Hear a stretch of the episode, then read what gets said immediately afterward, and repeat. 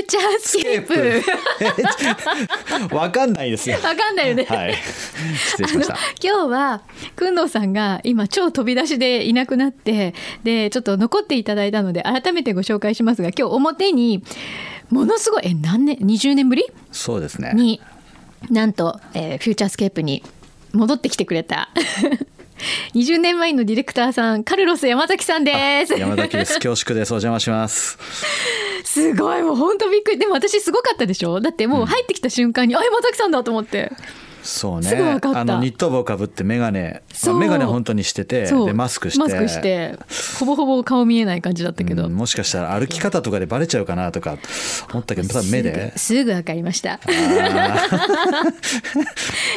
当久しぶり。久しぶりです。ね元気でした、はそう。ずっとねあのえあの時にん。会社も会社もっていうかそのラジオのお仕事も辞めて、うん。でニューヨークにちょうど20年前に行ったんですよね。2003年3月に、うん。まああのー制作会社を辞めて、はい。えー JWEB でメジャーリーグの情報番組を立ち上げたから、うんうん。あのそれをやるために、はい。えーとりあえず今持ってたもの荷物を下ろして、えー行ったと、あー それでまああの20年経ったと。その番組はもうないですけど、はい。そうそう。JWEB でレポートを入れたりとかそうそうそう。してましたもんね。うん、聞いてた聞いてた。あのーヤンキースタジアム行ってはい。毎日、ねニューヨークのメッツのあー取材もして新庄とかあー松井秀喜とかあのそういう選手のし試合後とかのインタビューを取って、はいあのみんなで囲んだりとかね、うんうん。でその一部をあの放送で、えー流してと、えーとにかくメジャーリーグをお音で伝えたいと。うー試合の音はあの権利の問題で、はい。えーできないので、選手の声を。で、えー私たちがこう見たものとか感じたものを、まあ、あの5分のうん。詰め込んで、えー毎日やるというかなりあの無茶な。いや私すごいなと思ってその時に。これ毎日でしょ、と思って。シーズン中は毎日ですね。そうですよね。はい。試合のない日も、うん。まあ、でもほとんど試合あるんで。まあまあそうね、いやでもえやっぱりもともと野球好きだっていうのは私も知ってましたけど、やっぱりそのメジャーに何か関わりたいっていう気持ちがすごい強くなったってことだったあーちょっと90年代は、あのホームランのブームがあってマーク・マグワイアとかサミー・ソーサとか、まあ、その後あのちょっと薬物で、うん。えーいろんなことが起こるんですけど、うん。えーとにかく野茂さんがやっぱり言ったのが、ん。あの95年に、はい。えー大きいですよね。うん。そっか。その流れもあったしで僕は音楽ももちろん好きで、えーでもスポーツもあの自分もやってたっていうのもあるので、ん。えー好きだったので,、えーで僕の中で音楽とスポーツはあの全く無関係じゃないというかいいコンビネーションだと思って、うん。でスポーツ選手だって音楽聴いてやるじゃないでうんすか。うん、そうね。でこう自分をこうテンション上げるためにとか、ね、テンション上げたり落ち着かせたりとか。うん。してますもんね。でそういう球場なりアリーナに行ったって音楽がかかるし、うん。うん。でそのリズムも空気も好きだから、うん。でスポーツ選手に、えー音楽のことを、ね、あ好きなアーティスト誰ですかって話聞いても面白い時もあったし、うんうん。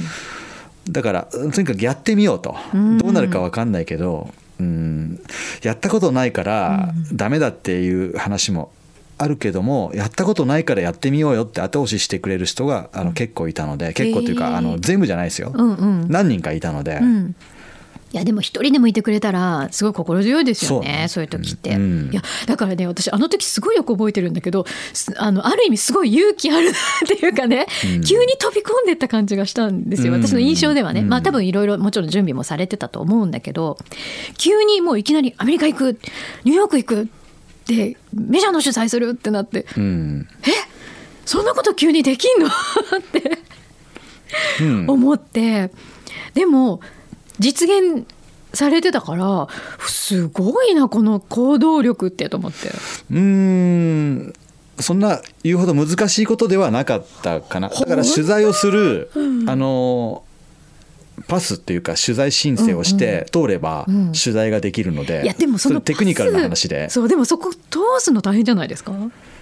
実績がないから最初はいろいろ苦労しましたよ、そこは。そうだよね、うんそうでもそこをちゃんと突破できるっていうなんか突破力がやっぱり山崎さんすごいなと思って。えー、とアメリカのメディアはうん。ウェルカムなんですよそこは。実績なくても。これから実績作っていこうじゃないって。そうね確かに。うん。やってみなっていう感じ、で正直、うん。えー障害になったのは、うん。日本のメディア同業 同業他社ですよ。なるほど。はい。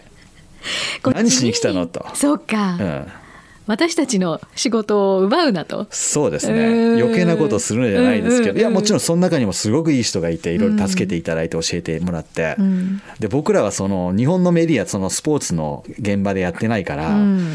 まあいろいろあのよろしくないことも多分あったので、うん。自分は一生懸命やってるけども、うん。そのそこを超えちゃダメだよっていうところが分かんない時もあるんでね。ああなるほどね、うん。まあライバルっちゃライバルですもんね。そうですね。ね。ただ同じ時期にうん。日本から行った、あの日本のあの新聞社テレビ、ラジオの方もやっぱり似たようなところはねチャレンジなところがああったのでね、うん。それはもう助け合ってあの一緒にこう松井選手なり、えー新庄選手なり、えー野茂選手もまだあのドジャースとかうん。いろんなチームで、あのまた戻ってねプレーしてたので、それを伝えていこうと。へえでもそれでもう20年？20年経っちゃった感じですね。続けられてたってことですもんね、うん。すごい。気がついたらって感じですよね。そっか。まあそうね。確かに気がついたら一生懸命なんかこう夢中でやってるとそのぐらい意外とあっという間に経っちゃううん、ものかもしれないですよね。へええじゃあもうすっかり、まあ、アメリカ生活にうん。ねどっぷり。ですね。いいな。いいな。自分だってやってたじゃないですか。い。やいやいや。いや私でも本当ちょっとしか行ってないし。シアトルですよね。そう。スターバックスの1号店がある。そうそうそうそうそうそう。でもあの時もでも1年だけでしたからね学生。あ卒業、うん大学卒業して1年。うん。そう。だその時にそうさっきもちょっと話してたんだけどなんかカレッジベースボールクラシックっていう大学野球のなんか親善試合みたいな大会があって、うん。でその時に日本のチームがシアトルに来ると。全日本が来たと。そう全日本あそうだね、うん。全日本って形です。あで違うあのねあの時はなんかね大学持ち回りみたいな感じだったんですよ。だからその年は慶応の野球部があ。来る年だったんです、なるほど。そう。でその中に高木大成選手とか高橋由伸選手とかがいて党員。そう。でなぜかその時に私がインターンをしてた広告代理店がそこのお手伝いをしてたんで「お前日本人だからちょっと手伝いに行って」って言われて。で当時だから後から考えたらなんかすごい人たちになんかすごいタメ口で まあでも私よりまあいくつか年下だったから、はいなんか学生ちゃんが来たなっていう感じでうんうんお世話させてもらって。運転手をしたって言ってたね。そうそうそうそうなんかホテルからあのそれこそフィールドまでとか？フィールドまで。今は制服フィールドだっけ、うん。その時まだキングドームっていうすごい古い天井の壁が落ちてきたっていう古い球場で、はい。そこまでなんか送迎してって言われてそれこそ高橋選手とかうんなんか私のボロい車での に乗ってあ自分の車で送ってたの？なんで？すごいな。や無謀ですよねよくそれに任せましたよね向こうもね。高橋由伸さん覚えてるんですかね？いや覚えまあシアトル行ったからきっと覚えてるでしょううんね。でえ高木大成さんの方が年上ですよね高橋さんよりちょそうですねちょっと上かそう、はいでだから高橋選手はまだその時にはあの1年生とか2年生とかうん。だったんですよ、だから先輩とかに「ちょっと、まあ、コーラ買ってこい」とか言われてたりとかして「コーラどこで買ったらいいですか?」って聞かれたりとか、うん。すごい覚えてる、うん、だからシアトルに、うん。あのまあ、大谷選手も同じ地区なので、うん。あのゲームがあると、うん。まあ、もちろんイチロー選手もいたので、うん。僕も何度も行って、うん。あのシアトルのあの球場、うん。す素晴らしい、えー今はあの名前セーフコフィールドじゃなくて、うん。T モバイルパークにあ T モバイルパークだ。そうだ変わったんですけど、はい。えー柳井さんのこと思い出しますよ。その話を住んでたんだなとか。そう。あの日も曇りが多かったのかなとか。そうもうね。めっちゃ曇り。知ってるシアトルって秋冬になると本当にこうちょっと心を病んでしまう人が増えるって聞いて、ねえ。やっぱり日照時間ってすごい大事みたい。大事だね。ね、うん。っていうのを聞きました。晴れた日はすごく気持ちいい。気持ちいい。カラッとしててね。あとレイニアチェリーが美味しい。あー 懐かしいよ 美味しいんですよ。そうそうそう。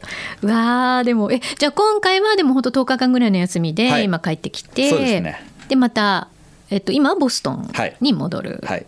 おー。ボストンなので、うん。レッドソックスで知ってますか？知ってます。もちろんですよ、えーレッドソックスの番記者を2007年からちょっと続けていまして、へー。あのその時は松坂大輔さんうんうん。があのと岡島さんはい。岡島秀樹さんはいが、あのレッドソックスで、うん。えープレーして、うん。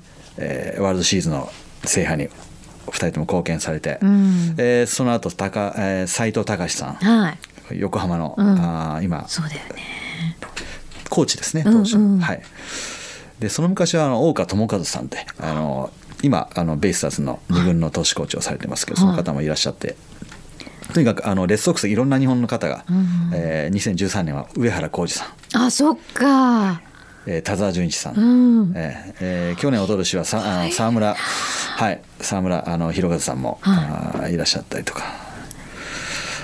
で今年はあのオリックスから、はい。あのポスティングされていたはい。吉田正尚さんが、うん。はい29歳。すごい契約でね。えー楽しみじゃないですか。初めてなんですよレッドソックスのこの野手であの日本人でっていうの。へえあそうなんだ、はい、だから帰ってその吉田選手があー間もなく、うん。ビザが取れ次第、えーキャンプ地のフロリダにうん。行くと。うーん。いうことなので,、でそこで、えー早めにボックスも入って、うん。あの取材をさせてもらって。で吉田選手はあの侍ジャパンにどっかのタイミングで合流するためにまた日本に帰ってそうくると。ですね、そっか。え侍ジャパンは取材しないの？今回はしないですね。えずーっとね僕1回目からうん。やってたんですけど、あそうなんだ、はい、そっか今回もすごいメンバーになっちゃったもね。そうんですね。すごいんですけど、うん。1回目と2回目の大会の時は2006年と2009年の時は日本で予選をしてアメリカで次の予選があったあのでーはいはいはい、アメリカのアリゾナに行ってキャンプをジャパンがして、うん。でそこでメジャーリーグのチームとオープン戦をして、うん。また本戦に戻るというスケジュールがあったので日本の選手たちはアメリカにいる時間が長かったんですよ。ただ今回のフォーマットは日本である程度決着をつけてすぐアメリカに行ってうん。試合なのでうん。場合によっちゃ2日ぐらいでアメリカ滞在時間だ時差ボケ調整もできなうんいきっつこれはねアメリカのいろんな意図が出てます。あーなるほど。日本には優勝させないぞって思ってんじゃないですか。もそれだけ脅威ってことじゃないですかやっぱり。うん。侍ジャパン侮れないなっていう。侮れまああのジャパンだけじゃなくて韓国もうんあのまあキューバもオランダもうん東京ドームで勝ち上がらないと。オランダもですかね、ええいけないので。ちょっとフォーマットが変わったので、えーちょっと残念かなっていう感じはします。えあの山崎さんが今その取材されてたりとか発信してるものっていうのは、えっと、私たちはどこであキャッチできる？今ね、うん。あのーそう最初 JWEB でしょ、うん。でその後あのベースボールマガジン社の仕事もしましたし、うん。えーでまあ、JWEB は3年ぐらいで終わったんですよ、うん。でその後は NAC5 もやった、あそうなんだ、うんうん。えーそれから文化放送、はい。あ松坂じゃあいろんな大輔投手。曲で。そう。いろんな曲でやって いろんな曲のあのまあいろいろおえーご縁もあり、うん。で最近は10年以上ですけど東京スポーツ東スポでやってあます。トースポさん東スポへのー通信をやってる。へえあそうなんだ。でだから書く方ですね。喋る方とかその、じゃなくて、えー皆さんに読んでもらう原稿を書いてえじゃあ紙面に載ってるってこと？紙面に出てるはずですけどね。あそうなんだ。あじゃあちょっと皆さんこれからメジャーの記事見つけたらカルロス山崎で。カルロス山崎。はい。トースポでやっているんですがあーうん。でもう10年以上トースポでやっていて、だからあー野球殿堂の投票権も今ありま持ってます。えー、そうなんだえー、すごいね。だからあのー貴重な一票。すごくあのーあなんていうんですかねあの責任のある仕事ですよね。そうね、うわー。いやちょっと今後もまだまだずっとアメリカにいる予定、あそうか。そうでもなんかそう今ね狛江は03さんっていう方から、裏のカルロスさんへってもう メールが届いてて、はい。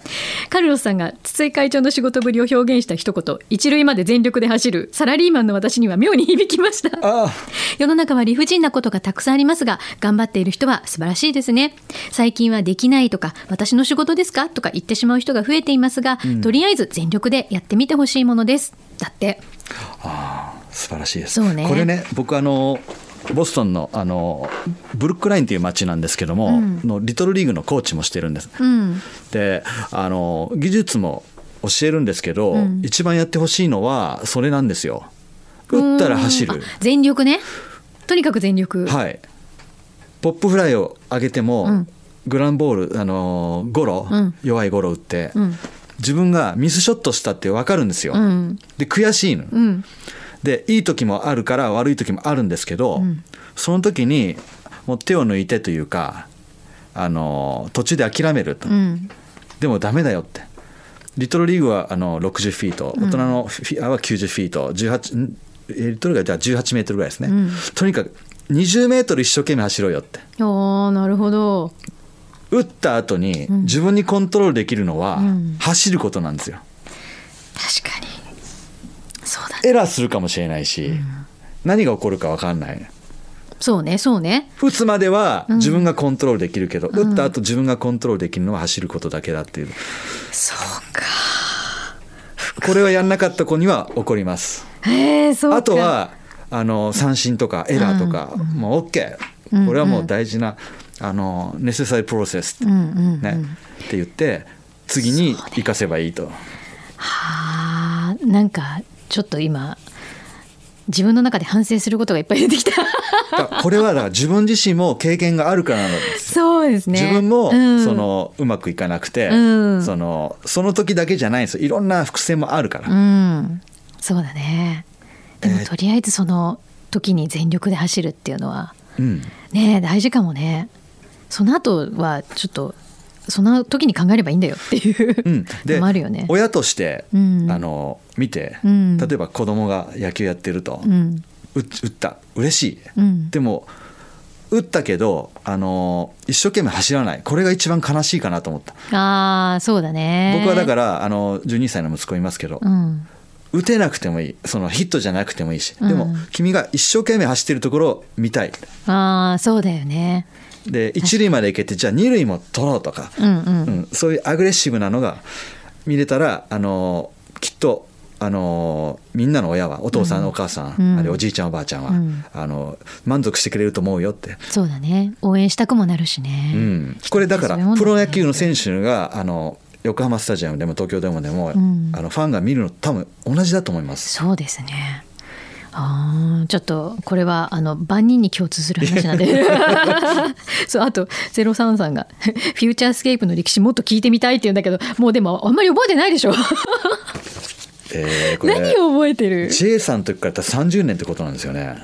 えっ、とそうだね30年。工藤工藤さんと始めてから98年の7月からなんですよ工藤さんと一緒に始めて。なんか私95年からだからね。すごいですね。怖い。Windows95 ですよね。そう Windows95、あのーもう動かないよ。僕はあの FM 横浜でザ・ブリーズのディレクターもやってはい。いたので、そうですよね。北島美穂さん、はい。お元気なんですかげね。お元気ですお元気です。今日曜日今サンセットブリーズ。お会いしたいですね。ああね北島さん。明日明日来たら会えるえー、海斗君っていうレポーターがいたんですけど、あはい。その後あの名前使えなくなって藤田藤田藤田君今もちろんもうバリバリトップもうレポーターとして。街角レポーター、はい。すごいですよね。すごいよ。小さな積み重ねがすごい。そうなの。ね僕藤田さんもすごいと思えいます。本当にすごいリポーターさんですよ。ええ。うん。すごいプロフェッショナル。プロフェッショナルですよね。だって、うん。あの横浜とか神奈川の町に行って藤田君を知らないお店がないぐらいの感じ。本当に。本当に「藤田君も来るんです」とかもう行くと必ず言われるから本当にこの認知度とあとやっぱり人気とみんなに愛されてる感がすごいなと思って。あれリスナーの方知らないかもしれないですけど、うん。あれもう放置してましたからね。勝手に家から現場に行ってすごいんだよ。そう。だから自分でクリエイトしてたってことです、そうそうそう。そうなのディレクターが行くわけじゃなくて。そう。でもあれかなホスミンとかもそうな感じちょっとあるよね。あの多分 F 横のリポーターさんって本当何がすごいって自分でそうクリエイトしなきゃいけないところだと思う、うん。うん、それはある。だって私もそのフューチャーで最初の2年3年リポーターやってた時も、あの AD さんは来てる。だからマイクとかは準備してくれる。うん。でも指示する人誰もいない。今日ここ行ってきてだからだから現地行って取材してっていう。だから自分で全部組み立てなきゃいけないからあハサミさんブリーズ AD やってた、うん。うん藤田君は一人でね全部もうスタッフゼロだよね。変わんないですね。だから一回だけあの大阪にレポートに行ったこと一緒にあるんですよ。へえその時に、うん。彼はこうやってやってるんだっていうのを目の当たりにするわけ。すげえと思って。全部自分でできるからね、多分神奈川で降りたことのない駅ないですよね。ないないない。ないそれがすごい。でもそのチャンスをうん。つかめないで終わっていく人もいるわけじゃないですかそういう。あまあそうね。確かに、うん。そうですよね。だからねやっぱり努力とか、うん。半端ないと思うんですよ、うん。ですみません。Windows95 だねで僕北島さんの話をしたんですけど 北島美穂さんは2000年代に入っても Windows95 を使ったんですよ。だ僕気になってんですよ。今はどうなってんのかなって。Windows10 なのか11なのかそれともまさまさかってことはないと思う。それが知しかりたいです。もう動かないじゃん。サポートないし。あれじゃないじゃああのこの裏を聞いた人であの北島さん宛てにメールを送ってみたい人は送ってみて、今まだ95使ってますかってカルロスさんからの情報ですって。送ってみてそれでちょっと確かめましょう、うん。これはすごいな。歴史が本当にね。そんなことを全然長考えても思い出してもない。マキちゃんと柳井さんの話して思い出した。あ本当、もう自分のその脳の記憶っていうのはね限界があるんで。そう奥底の方からこうなんか ほじくり出されるみたいな。入れ替わってんのかもしれないですね。だから、はい、明日やるやらなきゃいけないことが忘れてるかもしれない忘れてるかもしれない。脳にはキャッパがあるからね。でもこの辺すごい変わりましたね。みなとみびらいっくりです。本当？あそうだよね。だってあんなのなかったでしょ、ない。ランドマークとうんうん、インターコンチと、うん。あとなんかもう結構空き地というかこれからなんかできるんだろうなっていう雰囲気だった、そうですよね。今すごいでしょもうなんか。いっぱいできて、ね、ランドマークタワーどっからでも見えたのにそうじゃなくなっちゃってる。あーそっか。何かしらこうビルだったりがどこかからか、そうだね。そう考えるとこの風景も変わってるんだね。なんかもう毎週来てるから、うん。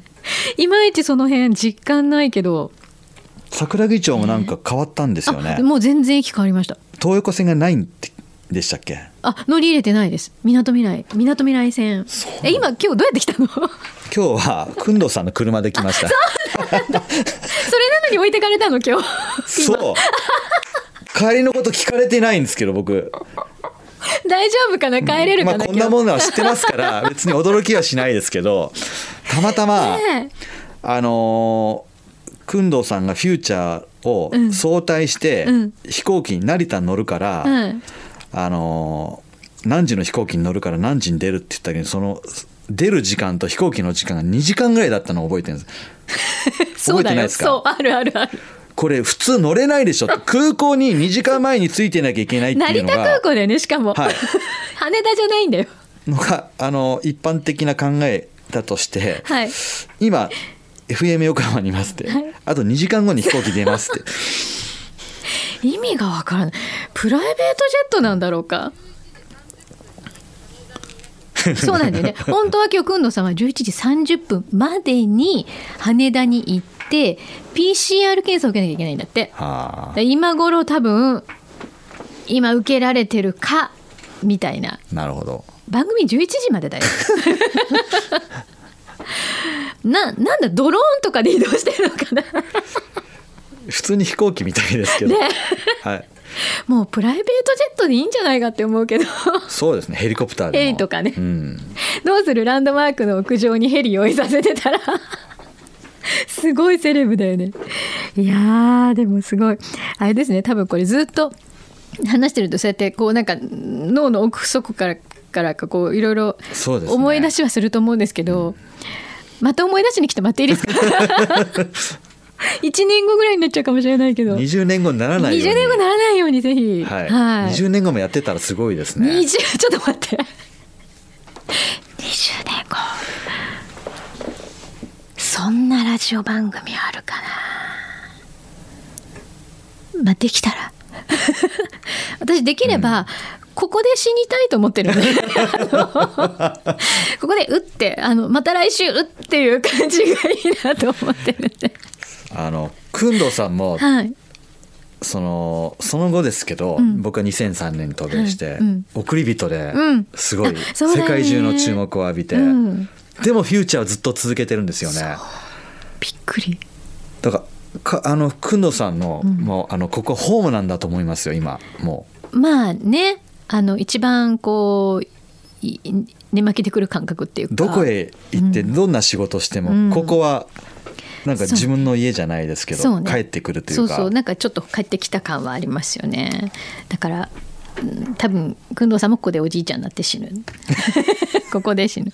で最後に今日残したあのテープをみんなで聞いて。あこれいいんですか？押してこれ。え？すごいですねこれ。つなげるんですねこれね。つなげられるみたい森田君がつないでくれた。ああすごいよね。さあじゃあこのテープはあとはどうしてやろうか。ちょっとみんなで考えましょう。ダビングしてますかダこれ。ビング。ダビングって懐かしい方だよね。えちなみにスタジオオではカセットテープは再生できるんですか、できない。今登録とか撮ってんですか？努力データで撮ってます。カセットでしたねカセット今で変わってんの。あゲストの北方のその、はい、じゃあ登録をしてとかって。あったね。押してた。向こうで。じゃあちょっといろいろ見ててください。あのスタジオ 懐かしいと思うんで。ね。いやー本当に今日ありがとうございました。こちらこそ突然お邪魔して。いやいやもう多分あの長いリスナーさんはうわー懐かしいっていう方もいらっしゃると思うんで。ねまたこれにあの懲りずに。僕がリスナーさんの名前を聞いてうん。思い出します、あ本当に、はい原太子さん。原太鼓さん。ね。原太子さんお元気なんですか？って。元気だと思いますよ。いつもメールが来るんですか？あのあのクスあファックス。フそう。ァックスですか、ファックスすごいですがね。ね変わんないっていうのもいいですそねうそういうのが嬉しいです。じゃあ山崎さんも変わらず。はい。アメリカで元気で活躍してください。ありがとうございます、はい。じゃあ皆さんトースポ読んでね。吉田選手。吉田選手、はい期待してください、はい、ありがとうございました。ありがとうございました。フューチャースケープ